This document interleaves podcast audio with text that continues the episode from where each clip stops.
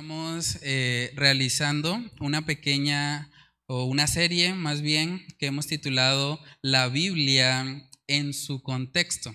Y es una serie muy interesante porque hemos podido aclarar a lo largo de esta serie varios versículos bíblicos que de pronto cuando se toman de forma aislada, sin tener en cuenta el contexto en el que fueron escritos, se puede caer en malas interpretaciones.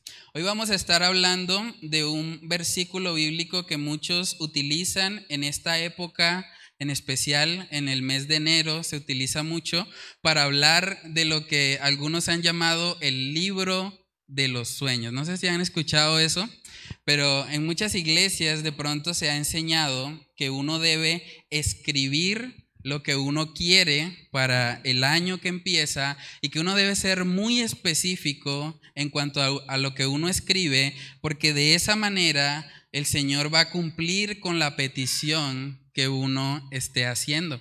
Y a raíz de eso se ha popularizado un poco la idea de, de escribir un libro de los sueños. Entonces, en el libro de los sueños, muchas personas colocan ahí, bueno, cuál es la casa de sus sueños y colocan cosas muy específicas. Dicen, bueno, yo quiero que mi casa sea de este color, que las tejas sean de esta manera o que las ventanas tengan estas características. Y el texto que muchas veces se utiliza para hablar de eso es el texto que está en Habacuc capítulo 2.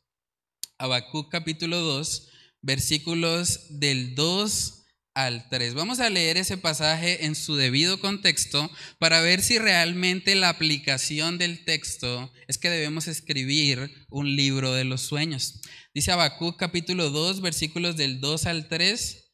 Dice ahí la palabra del Señor. Y Jehová me respondió y dijo, escribe la visión y declárala en tablas, para que corra el que leyere en ella. Aunque la visión tardará, aún por un tiempo, más se apresura hacia el fin y no mentirá. Aunque tardare, espéralo, porque sin duda vendrá, no tardará. Vamos a orar y a pedir la dirección del Señor en esta noche. Padre, queremos pedirte, Señor, que tu Espíritu Santo sea guiándonos en este estudio de tu palabra, Señor. Ayúdanos a, poder interpretar este, este versículo bíblico en su debido contexto. Ayúdanos a, que podamos tener convicción de cuál es el verdadero significado de este texto y que sea tu Espíritu Santo también ayudándonos a poder aplicarlo correctamente en nuestras vidas, Señor. Padre, oramos para que seas tú glorificándote a ti mismo, Señor, en este estudio. Te lo pedimos en el nombre de Cristo Jesús. Amén y amén. Bueno, hermanos, cuando uno llega a este pasaje de Habacuc capítulo 2 y uno lo lee por primera vez, ahí dice, escribe la visión y declárala en tablas. Entonces mucha gente puede pensar, ah, bueno, entonces voy a escribir cómo quiero que sea la casa, cómo quiero que sea el carro, cómo quiero que sea lo que le estoy pidiendo al Señor.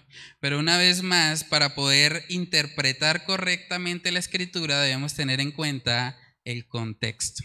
Entonces vamos a empezar a leer desde Habacuc capítulo 1 en el versículo 12 para ver de qué está hablando esto que menciona Habacuc 2, versículos del 2 al 3. Entonces si empezamos desde Habacuc 1 en el versículo 12 dice ahí la palabra, ¿no eres tú desde el principio, oh Jehová, Dios mío, santo mío, no moriremos?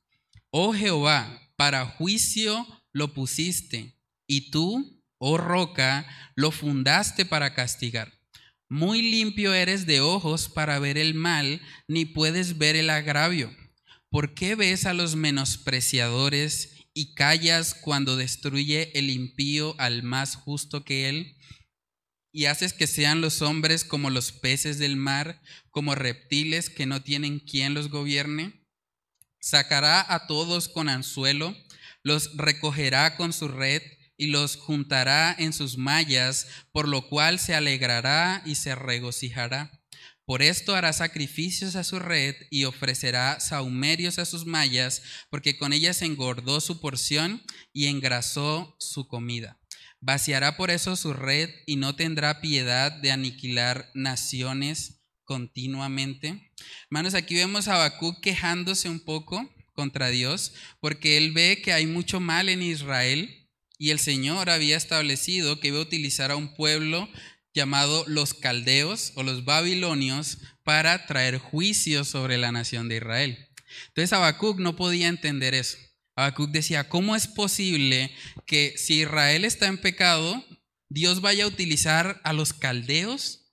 Si ellos son peores que los de Israel, ¿por qué los va a usar a ellos para traer juicio? Y eso era lo que él no entendía. Y por eso él levanta como esta queja que vemos ahí en Habacuc 1, esa protesta contra Dios.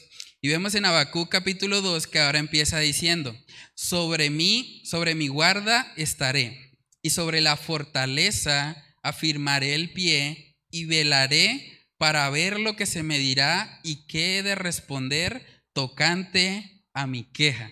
Básicamente él está diciendo, bueno, ya me quejé delante de Dios, ahora vamos a ver qué me dice Dios. La respuesta de Dios es lo que vemos en el versículo 2.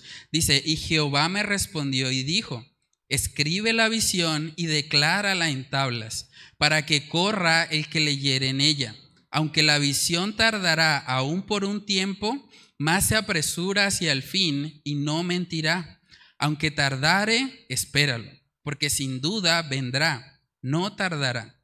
He aquí que aquel cuya alma no es recta se enorgullece, mas el justo por su fe vivirá. Y también el que es dado al vino es traicionero, hombre soberbio, que no permanecerá ensanchó como el Seol su alma y es como la muerte que no se saciará. Antes reunió para sí todas las gentes y juntó para sí todos los pueblos. Entonces ahí vemos que la respuesta de Dios para Habacuc fue, bueno, escribe la visión y no te preocupes, que el Señor sabe tratar con los orgullosos. El Señor sabe tratar con los soberbios. Y así como ese pueblo de los caldeos en su orgullo iba a atacar al pueblo de Israel, también Dios iba a traer juicio y disciplina sobre los babilonios. Y eso es básicamente lo que Dios le está respondiendo Ahora, cuando vamos al, al texto base de hoy, Mucha gente interpreta que cuando dice escribe la visión, la visión es una visión personal. Pero aquí vemos que el que está diciendo eso es Dios. O sea, Dios está respondiendo y diciéndole a Habacuc, escribe la visión. Lo que él va a escribir no son sus propias palabras, no son sus sueños. Realmente lo que él va a escribir es palabra de Dios. Y es interesante porque esa palabra visión, si la buscamos en el idioma original, es la palabra hebrea jasón. Y esa palabra aparece también en Isaías capítulo 1 para describir lo que es la palabra de Dios. O sea, lo que iba a escribir este hombre Habacuc no eran su, su propia visión o sus propios sueños. Él iba a escribir palabra de Dios Isaías 1.1 dice, visión de Isaías, hijo de Amós, la cual vio acerca de Judá y Jerusalén en días de Usías, Jotam, Acaz y Ezequías, reyes de Judá. Esa palabra de Isaías 1.1 es la misma que está en Habacuc 2. Es decir, lo que Isaías escribió, que sabemos que es palabra de Dios porque lo tenemos acá en la escritura, eso es lo que Habacuc debía escribir. Y de hecho es lo que hizo. Por eso tenemos el libro de Habacuc que fue escrito por él. También en Segunda de Crónicas, Segunda de Crónicas capítulo 32 vemos que aparece esa misma palabra jasón, pero ahora traducida como profecía. Segunda de Crónicas 32, 32, vamos a verlo. Dice ahí, los demás hechos de Ezequías y sus misericordias, he aquí todos están escritos en la profecía, en el idioma original es la misma palabra visión, en la profecía del profeta Isaías, hijo de Amós, en el libro de los reyes de Judá y de Israel. Entonces, hermanos, lo que Dios le está pidiendo a Habacuc no es que escriba sus propios deseos o que escriba lo que a él le parece, sino que él escriba palabra de Jehová. Habacuc es uno de los profetas menores y él escribió un libro completo de la Biblia. Él fue obediente a lo que el Señor le dijo aquí en Habacuc capítulo 2, versículo 2. Y es importante entender eso porque si nosotros interpretamos que la visión que está ahí es simplemente lo que Habacuc quisiera, pues realmente podríamos llegar a interpretar de que podemos tratar de hacer un libro de los sueños para que el Señor nos cumpla todo lo que le pedimos. Pero hermanos, en el mismo contexto del profeta Habacuc, contemporáneo a él fue otro profeta, que es el profeta Jeremías. Y vamos a ver lo que Jeremías dice acerca de aquellos que hablan visión de su propio corazón y no del Señor, que es el único que puede dar visión verdadera. Jeremías capítulo 23, versículo 16, dice ahí la palabra del Señor. Así ha dicho Jehová de los ejércitos. No escuchéis las palabras de los profetas que os profetizan, os alimentan con vanas esperanzas hablan visión, ahí vemos esa palabra otra vez, de su propio corazón, no de la boca de Jehová. Dicen atrevidamente a los que me irritan. Jehová dijo, paz tendréis, y a cualquiera que anda tras la obstinación de su corazón, dicen, no vendrá mal sobre vosotros. Porque ¿quién estuvo en el secreto de Jehová y vio y oyó su palabra? ¿Quién estuvo atento a su palabra y la oyó? He aquí que la tempestad de Jehová saldrá con furor y la tempestad que está preparada caerá sobre la cabeza de los malos. Hermanos, es muy probable que Habacuc conociera o hubiese escuchado personalmente esta profecía de Jeremías, porque ellos fueron contemporáneos. Entonces, él sabía que escribir la visión era un asunto muy serio, porque si él escribía visión de su propio corazón, Jeremías 23 habla muy claramente de que esos profetas van a ser juzgados, juzgados por el Señor. Ahora, es curioso, si miramos Jeremías 23, lo que hablaban de su propio corazón eran cosas buenas. ¿No? Pues paz tendréis, tranquilos, no vendrá mal sobre vosotros. Y eso es lo que vemos hoy en día. Hoy en día en, en las iglesias donde no se enseña la palabra de Dios, ¿Qué, enseñan los líderes ahí? Están diciendo todo el tiempo, Dios quiere que seas rico, Dios quiere que tengas esa casa, Dios quiere que, que te vaya bien en la vida. Y todo es bienestar. Pero cuando vemos los profetas en la Biblia, vemos que los profetas hablan de juicio. Los profetas hablan de que nosotros merecemos un castigo por lo que hemos hecho, porque hemos pecado contra un Dios santo, santo, santo. Este asunto de hablar o escribir una visión era muy serio. Era muy serio porque incluso en el Pentateuco vemos que hay un mandamiento para aniquilar básicamente a cualquiera que profetice algo y que sea falso. Deuteronomio capítulo 18. Deuteronomio capítulo 18 en el versículo 20, miren lo que dice. Dice, el profeta que tuviere la presunción de hablar palabra en mi nombre, a quien yo no le haya mandado hablar, o que hable en nombre de dioses ajenos, ¿qué dice? El tal profeta morirá. Era un asunto muy serio. Verso 21 dice, y si dijeres en tu corazón, ¿cómo conoceremos la palabra que Jehová no ha hablado? Verso 22, si el profeta hablare en nombre de Jehová y no se cumpliere lo que dijo, ni aconteciere, es palabra que Jehová no ha hablado. Con presunción la habló el tal profeta, no tengas temor de él. Hermanos, es un asunto muy serio cuando nosotros decimos hablar algo que viene del Señor. O sea, escribir un libro de los sueños en el contexto de Deuteronomio podía causarle la muerte a una persona porque está especulando sobre el futuro y está diciendo que Dios le va a dar ciertas cosas y si eso no se cumple, debe morir. Entonces es un asunto muy serio y Habacuc era consciente de eso. Por eso también vemos que Habacuc lo escribió eh, o el Señor le dijo que lo declarara en tablas, porque algo que está declarado en tablas es muy difícil de, de cambiar. Y es curioso también la expresión que se utiliza ahí en Habacuc 2.2, porque dice, al final dice, para que corra el que leyere en ella, para que corra el que leyere en ella. Como estamos hablando, esta profecía que está escribiendo Habacuc revelaba también el juicio contra los caldeos, el juicio contra el imperio babilónico. Entonces, esta profecía, al ser una profecía de juicio, el resultado es que cuando las personas lo vean, lo lean ahí en las tablas, ellos iban a correr porque tenían que advertirle a los demás, viene un juicio, viene un juicio, el Señor va a traer condenación, tienen que arrepentirse de sus pecados.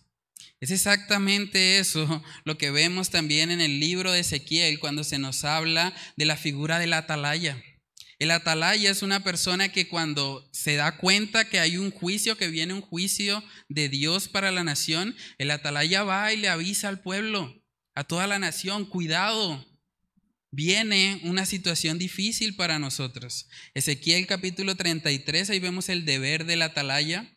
Ezequiel 33, verso 7 dice, a ti pues, hijo de hombre, te he puesto por atalaya a la casa de Israel y oirás la palabra de mi boca y los amonestarás de mi parte. Cuando yo dijera al impío, impío, de cierto morirás, si tú no hablares para que se guarde el impío de su camino, el impío morirá por su pecado, pero su sangre yo la demandaré de tu mano. Y si tú avisares al impío de su camino para que se aparte de él, y él no se aparta de su camino, él morirá por su pecado, pero tú libraste tu vida. Manos, de una u otra manera, cada cristiano debe ser una atalaya aquí en la tierra. Nosotros estamos aquí para también decirle al mundo que viene un juicio de parte de Dios. Y que así como Habacuc 2 en el versículo 3 dice que bueno, que se tardará un poco, pero que llegará. También nosotros cuando vemos la palabra de Dios, vemos que el Señor ha sido paciente. Él ha retardado su promesa, pero el juicio va a llegar eventualmente. Y por eso es que nosotros, cuando vemos esta, esta expresión para que corra el que leyere en ella, debemos sentirnos identificados. Cuando nosotros vemos la palabra de Dios y vemos que Dios nos advierte que hay un juicio, que aquellos que mueren sin Cristo van a ir a un lloro y un crujir de dientes, nosotros debemos compadecernos de ellos y correr, advertirles, decirles que tengan cuidado, porque si siguen en esa dirección, van a ir a una condenación eterna. En Habacuc 2.3 vemos que el énfasis está en que la palabra se va a cumplir. Habacuc 2.3 dice, aunque la visión tardará aún por un tiempo, mas se apresura hacia el fin y no mentirá. Aunque tardare, dice, espéralo, porque sin duda vendrá no tardará. El Señor quería que Habacuc fuera consciente que aunque el juicio no iba a ser inmediato, el juicio sí era seguro. Era seguro que iba a pasar y por eso debía escribirlo en tablas, porque era una realidad y era palabra de Dios. Cuando nosotros nos vamos a la historia podemos investigar y darnos cuenta que el libro de Habacuc fue escrito más o menos en el año 612 antes de Cristo. Y nosotros vemos que los caldeos conquistaron la nación de Israel, el reino del sur, en el año 586 antes de Cristo. Después de eso, el Señor permitió que los caldeos que habían conquistado previamente a los israelitas fuesen conquistados también por los persas. O sea, el Señor usó a los persas para traer el juicio que le está hablando aquí al profeta Habacuc. Eso quiere decir que desde el momento en que salió la palabra al momento de su cumplimiento ocurrieron aproximadamente 73 años. Y por eso es que el Señor le está diciendo, bueno, va a tardar un poco, pero no te preocupes que es algo seguro. Es seguro porque es visión, es profecía, es palabra de Dios. Algo parecido es lo que nosotros vemos respecto a la segunda venida del Señor. Saben que mucha gente se burla incluso y dice, ah, esos cristianos, dice que esperando al Señor, dice que esperando, llevan dos mil años en lo mismo. Pero saben que la razón bíblica de por qué el Señor retarda su promesa es porque Él es paciente, porque Él no quiere que ninguno perezca Dice segunda de Pedro capítulo 3 verso 9, el Señor no retarda su promesa según algunos la tienen por tardanza, sino que es paciente para con nosotros, no queriendo que ninguno perezca, sino que todos procedan al arrepentimiento. El Señor quiere que, que las personas se acerquen a Él. Y por eso Él ha estado retardando su promesa. Pero vemos en el verso 10 que Él afirma tajantemente que el día del Señor sí vendrá. Segunda de Pedro 3.10 dice, pero el día del Señor vendrá como ladrón en la noche, en el cual los cielos pasarán con grande estruendo, y los elementos ardiendo serán deshechos, y la tierra y las obras que en ella hay serán quemadas. Es una realidad.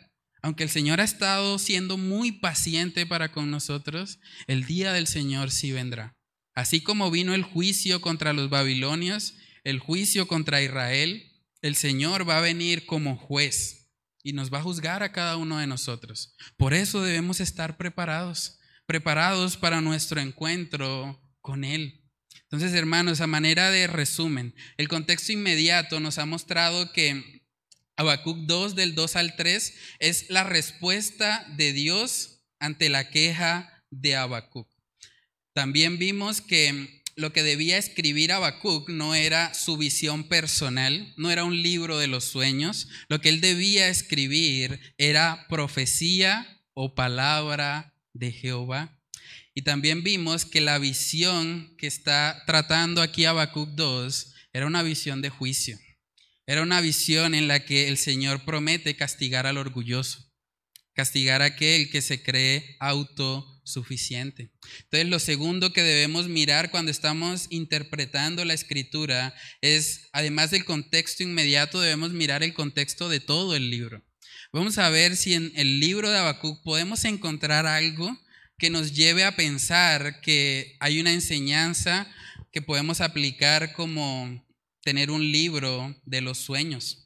Vamos a mirar Habacuc capítulo 1, versículos del 2 al 3 Ahí empieza como tal la primera queja de Habacuc.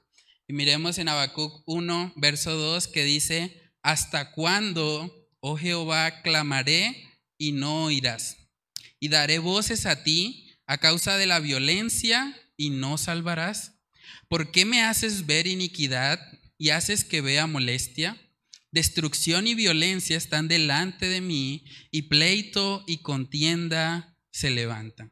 Pensemos por un momento en esto. Si Habacuc creyera que haciendo un libro de los sueños el Señor tenía que cumplir lo que él pedía, pues en vez de quejarse así, él hubiese dicho, bueno, pues, Señor, yo coloco en mi libro de los sueños que cuando clame a ti, tú me oirás. Él podía haber hecho eso. O él pudo haber dicho ahí, bueno, Señor, pues tú me haces ver iniquidad, pues yo coloco en mi libro de los sueños que este año no voy a ver iniquidad. Él pudo haber solucionado el problema, ¿sí?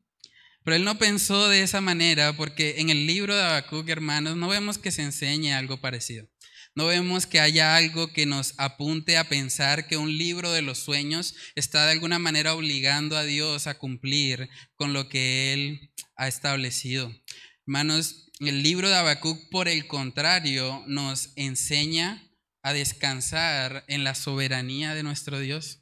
Porque saben que aunque Habacuc se quejó porque los babilonios iban a ir, iban a destruir al pueblo de Israel, el Señor no cambió ese juicio. Por más de que él fue y se quejó y dijo, ¿hasta cuándo, Señor, veo toda esta maldad? Y dijo, bueno, Señor, ¿cómo vas a usar a un pueblo que es peor que el de Israel? El Señor no cambió su juicio. El Señor trajo juicio y al final vemos algo hermoso en el libro de Habacuc y es que Habacuc pudo tener paz. Él pudo entender que los planes de Dios eran mejor que los de él. Habacuc capítulo 3 en el verso 16, miren lo que dice. Oí y se conmovieron mis entrañas. A la voz temblaron mis labios. Pudrición entró en mis huesos y dentro de mí me estremecí. Si bien, miren lo que dice, estaré quieto en el día de la angustia, cuando suba al pueblo el que lo invadirá con sus tropas. Esa afirmación es impresionante, porque Habacuc 1 empezó quejándose. Habacuc 2, él continúa en su queja. Pero en Habacuc 3, vemos que ahora él dice, bueno, Señor, estaré quieto en el día de la angustia. Eso quiere decir, Señor, he entendido que tú vas a juzgar y tengo paz en mi corazón con eso.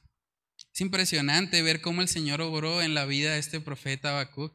Nosotros hicimos hace poquito una serie estudiando expositivamente este libro de Habacuc. Usted puede encontrarla en los canales de YouTube o de Facebook. Y de verdad es un libro hermoso. Es un profeta menor, pero es un profeta muy particular. Porque en vez de lanzar como profecías, lo que vemos en la mayor parte del libro es una oración.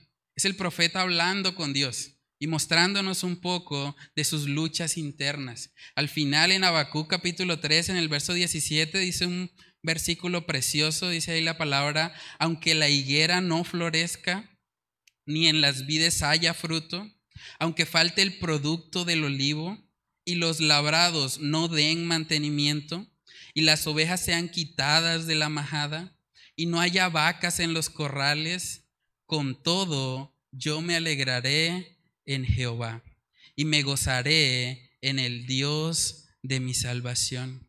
Jehová el Señor es mi fortaleza, el cual hace mis pies como de siervas y en mis alturas me hace andar. Es hermoso eso. ¿Saben que Habacuc descubrió que él en Dios tenía algo mucho mejor que un libro de los sueños?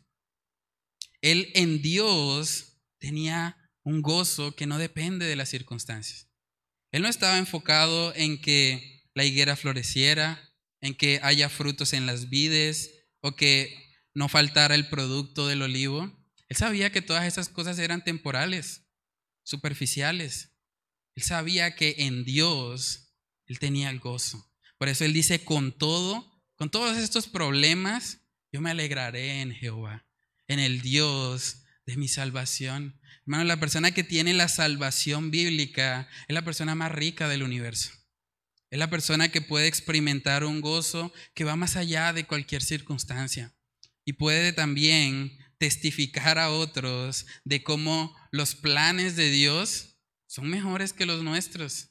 Él empezó quejándose, pero terminó aceptando la voluntad de Dios y reconociendo que sus planes eran mejores. En Isaías capítulo 55 vemos un texto que nos resume básicamente eso. Isaías 55 versículos del 8 al 9 dice, porque mis pensamientos no son vuestros pensamientos, ni vuestros caminos mis caminos, dijo Jehová. Como son más altos los cielos que la tierra, así son mis caminos, más altos que vuestros caminos, y mis pensamientos más que vuestros pensamientos. Eso lo entendió Habacuc. Él dijo, bueno, Señor, pues yo pensé que era mala idea que los caldeos hicieran un desastre con Israel, pero al final entendí que tus planes son mejores. Y yo creo que es algo que nosotros debemos imitar. Debemos aprender que cuando las cosas no salen como nosotros lo planeamos, cuando de pronto tenemos un libro de los sueños, cuando tenemos un plan y el Señor estorba ese plan, Debemos aprender a descansar en que los planes de Él son mejores que los nuestros. Lo último que miramos cuando hablamos de este tema de estudiar la Biblia en su contexto es mirar el contexto de toda la Biblia. Y hermanos, cuando nosotros miramos el contexto de toda la Biblia, realmente la palabra de Dios de tapa a tapa nos muestra claramente que tenemos un Dios soberano, un Dios que no se sujeta a los deseos personales de cada individuo. Más bien, Él coloca sus deseos en nosotros para que nosotros vivamos conforme a su voluntad. Vamos a mirar lo que dice Daniel capítulo 4. Daniel capítulo 4 en el versículo 35. Daniel capítulo 4, verso 35 dice ahí la palabra del Señor. Todos los habitantes de la tierra son considerados como nada y Él, hablando de Dios, hace según su voluntad en el ejército del cielo y en los habitantes de la tierra, y no hay quien detenga su mano y le diga, ¿qué haces? Ese es nuestro Dios. No hay quien detenga su mano y quien le diga, ¿qué haces? Él tiene el control, Él es todopoderoso y soberano. También en Isaías 45, Isaías 45, versículos del 5 al 7, dice ahí la palabra, yo soy Jehová y ninguno más hay. No hay Dios fuera de mí. Yo te ceñiré aunque tú no me conociste, para que se sepa desde el nacimiento del sol y hasta donde se pone que no hay más que yo yo Jehová y ninguno más que yo, que formo la luz y creo las tinieblas, que hago la paz y creo la adversidad. Yo Jehová soy el que hago todo esto. El Señor tiene el control de los tiempos buenos y de los tiempos difíciles también. Y eso es lo que nos muestra aquí el pasaje. Ahí justo debajo en el versículo 9 dice, hay del que pleitea con su hacedor, el tiesto con los tiestos de la tierra ¿Dirá el barro al que lo labra, ¿qué haces? ¿O tu obra no tiene manos? Nosotros que somos su creación, vamos a cuestionarle a Dios. Bastante curioso eso. En el libro de lamentaciones también vemos una expresión parecida a lamentaciones, capítulo 3, versículos del 37 al 39. Dice, ¿quién será aquel que diga que sucedió algo que el Señor no mandó? De la boca del Altísimo no sale lo malo y lo bueno. ¿Por qué se lamenta el hombre viviente? Laméntese el hombre en su pecado. Hermanos, nuestro Señor es soberano. Por más de que nosotros eh, escribamos un libro de los sueños, declaremos palabras que se van a cumplir porque nosotros lo decimos, porque creemos que hay poder en nuestra boca, el Señor no va a dejar de ser soberano. Él sigue teniendo el control. ¿Cuántos y tantos pastores han dicho que el COVID se va a acabar, que hasta aquí llega, que yo ato a, a esa plaga, que esa plaga no nos alcanza? ¿Se ha ido el COVID? No se ha ido. ¿Por qué? Porque el Señor es soberano y porque nosotros no podemos imponerle a Él absolutamente nada. Se va a ir el día que Él lo decida y en su soberana voluntad así lo permita. Hay una frase del pastor Miguel Núñez que me dice, me gusta mucho, él dijo, cada vez que leo la Biblia, soy recordado que Dios no recibe órdenes, ni recomendaciones, ni sugerencias de parte de los seres humanos. Él reina de forma soberana. Y usted podría preguntarse, bueno, pero si el Señor es soberano y al final Él hace lo que quiera, entonces ¿para qué oramos? ¿Por qué tenemos un culto de oración los martes? Bueno, la respuesta a esa pregunta es que así como el Señor es soberano y hace lo que Él quiere, Él también ha establecido que a través de la oración va a conceder las peticiones a su pueblo. Y eso también lo vemos en la palabra de Dios. Vamos a mirar Santiago capítulo 4. Santiago capítulo 4 en el versículo 2 vemos ahí claramente que hay ciertas cosas que no tenemos porque no pedimos. Santiago capítulo 4, verso 2 dice, codiciáis y no tenéis, matáis y ardéis de envidia y no podéis alcanzar, combatís y lucháis, pero no tenéis lo que deseáis porque no pedís. Es curioso eso. O sea, hay un deseo, pero como no se está pidiendo, el Señor no lo concede. Y a veces el Señor obra así. A veces nosotros de pronto podemos tener el deseo de que un familiar se convierta, pero si nosotros no oramos al Señor por eso, puede ser que el Señor no nos lo conceda. Eso es lo que dice Santiago 4.2. No tenéis lo que deseáis porque no pedís. Y luego en el 3 vemos el contraste de eso. Porque así como hay ciertas cosas que no tenemos porque no pedimos, hay ciertas cosas que el Señor no nos concede porque pedimos para nosotros. pedimos para gastar en nuestros deleites. Miren lo que dice Santiago 4.3. Pedís y no recibís porque pedís mal para gastar en vuestros deleites. Si la petición que yo le estoy haciendo al Señor es algo egocéntrico, es algo para mí mismo, que incluso pasa por encima de otras personas, el Señor no me lo va a dar. Por más de que yo lo pida, Dios va a decir no. No porque es para tus deleites. Pero si tú pides algo que es conforme a la buena voluntad del Señor, entonces Él lo va a conceder. Ese es básicamente el principio de la oración. Hermanos, la oración es un medio que Dios ha establecido para que nosotros como creyentes nos alineemos a su voluntad. Es lo que pasó con Habacuc. Habacuc empezó quejándose, le faltaba afinarlo, alinearlo, ¿sí? Y en Habacuc 3 vemos que efectivamente el Señor permitió que se alineara con su voluntad. Es lo mismo que pasa en nuestras vidas. El libro de Job también nos presenta un, caso muy parecido al caso de, de. En Job capítulo 42 vemos que eh, Dios confronta a Job y vamos a ver lo que él responde ahora en Job 42 del 1 al 6.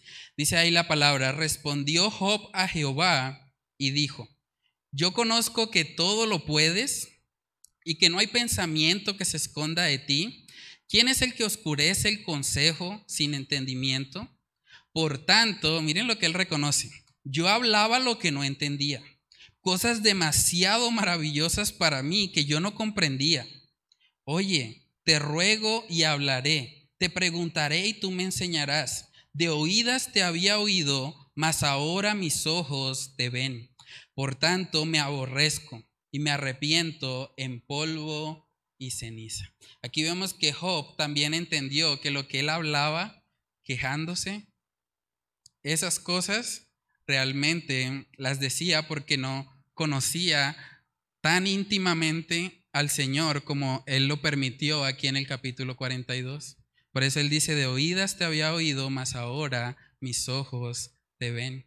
Entonces, hermanos, lo que Dios hace en nuestras vidas a través de la oración es alinearnos con su perfecta voluntad.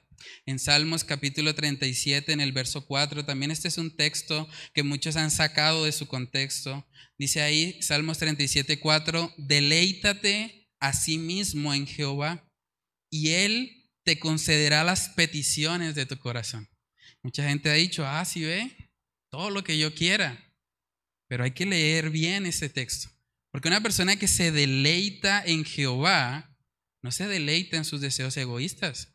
Una persona que se deleita en Jehová tiene los mismos deseos de Jehová.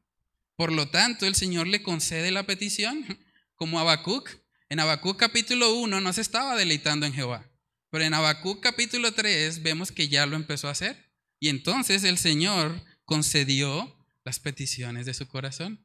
Y es así como el Señor obra en nuestras vidas. Entonces, hermanos, el libro de Habacuc y, y, el contexto de toda la Biblia no nos enseña que debamos escribir un libro de los sueños y que el Señor esté obligado a cumplir cada petición que escribamos ahí.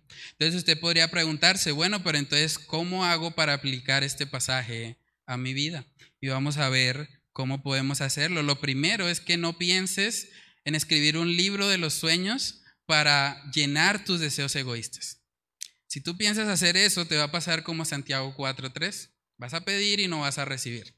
¿Por qué? Porque estás pidiendo para tus propios deleites. ¿Qué tal si en vez de escribir un libro de los sueños centrado en ti, más bien te propones en este año 2022 escribir en un libro todo lo que la palabra de Dios dice que es su voluntad? ¿Y qué tal si empiezas a alinearte a eso? La Biblia dice que Dios no quiere que ninguno perezca. Entonces tú puedes alinearte a eso. Y tú puedes ayudar a que otras personas conozcan el mensaje de salvación. Tú puedes proponerte este año 2022 invitar personas a este servicio, traerlos acá para que escuchen la palabra de Dios, para que sean confrontados con su necesidad de salvación. Y cuando hacemos esas peticiones, cuando colocamos esos propósitos alineados a la voluntad de Dios, sabemos que Él nos responde. Otra forma como podemos aplicar este, este texto es que cuando la palabra de Dios nos habla de juicios, porque la visión que escribió Habacuc básicamente era una visión de juicio, eso debe motivarnos como creyentes a correr, a correr como dice al final de Habacuc 2.2, a correr y hablarle al mundo perdido de dónde puede encontrar salvación. ¿Saben que dice la palabra en 2 Corintios 5:20? Así que somos embajadores en nombre de Cristo, como si Dios rogase por medio de nosotros, os rogamos en nombre de Cristo, reconciliados con Dios. Es algo que nosotros debemos anhelar, rogarle a esas personas que están allá afuera, que están confiando en su propia sabiduría, que creen que por sus buenas obras se van a salvar. Esas personas necesitan el Evangelio, necesitan saber que Jesús es el camino, la verdad y la vida y que nadie viene al Padre si no es por Él. Ellos necesitan ese mensaje y como creyentes, nosotros lo tenemos en nuestra boca y en nuestro corazón. Debemos ser los instrumentos para que ellos conozcan a Jesús. Por último, también vemos que la única forma, hermanos, en que nosotros, eh, que nuestros deseos estén alineados con el Señor, es básicamente que le conozcamos, que les conozcamos a Él. Dice la palabra también en Juan 17.3 que esta es la vida eterna. Juan 17.3 dice, y esta es la vida eterna, que te conozcan a ti, el único Dios verdadero, y a Jesucristo a quien has enviado. Alguien dijo que a Dios se le conoce a través de la Biblia, a través de la oración y a través del dolor. Qué bueno que nosotros no tengamos que pasar por la tercera cosa. Conozcámosle a Él. ¿Qué tal proponernos este año leer la Biblia completa? Realmente no es difícil. Hay aplicaciones donde usted le, le, sale ahí, le aparece cómo usted puede ir leyendo, lee más o menos tres o cuatro capítulos diarios y de esa manera puede leer toda la Biblia en un año. Usted puede proponerse eso porque la escritura, Jesús mismo dijo, las escrituras dan testimonio de mí. Si usted quiere conocer más a Dios, tiene que ir a su palabra, tiene que leerla, tiene que escudriñarla, tiene que aprender a gozarse en lo que el Señor ha dejado. Esta es la carta de amor que Dios nos dejó a cada persona aquí en la tierra. Y nosotros tenemos ese acceso con total libertad. Hoy por hoy hay muchos recursos que nos pueden ayudar para estudiar la palabra de Dios y para aplicarla. Entonces, realmente, hermanos, pidámosle al Señor que Él nos ayude a aprovechar este año 2022, más que para pensar en escribir un libro de los sueños centrado en nosotros, que más bien podamos participar de lo que Dios quiere hacer en Bucaramanga, y en todo el mundo respecto a la predicación del Evangelio. Vamos a orar. Padre, te damos muchas gracias, Señor, por este tiempo.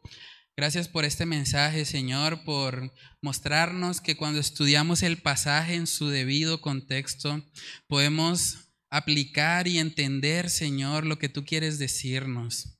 Padre, oramos para que seas tú ayudándonos en este nuevo año 2022 a no estar centrados solo en nosotros mismos, en nuestros deseos egoístas, en alcanzar nuestras metas personales, sino que por el contrario, Señor, podamos unirnos a tu propósito, que podamos participar del plan que ya tú tienes establecido para alcanzar a las personas con el Evangelio. Ayúdanos a alinearnos contigo, a alinearnos con tu voluntad, Señor, a vivir cada día de nuestras vidas entendiendo que tú eres el Rey de Reyes, que tú eres el soberano y que no somos nosotros, que debemos ir a ti con un corazón humilde, con un corazón humillado, reconociendo, Señor, que es tu voluntad la que prevalece. Oramos, Señor, para que tú obres en nuestras vidas y nos ayudes, Señor, a vivir un nuevo año 2022 enfocado en traer gloria y honra a tu nombre. Padre, oramos todas estas cosas en el nombre de tu Hijo amado Jesús. Amén y amén.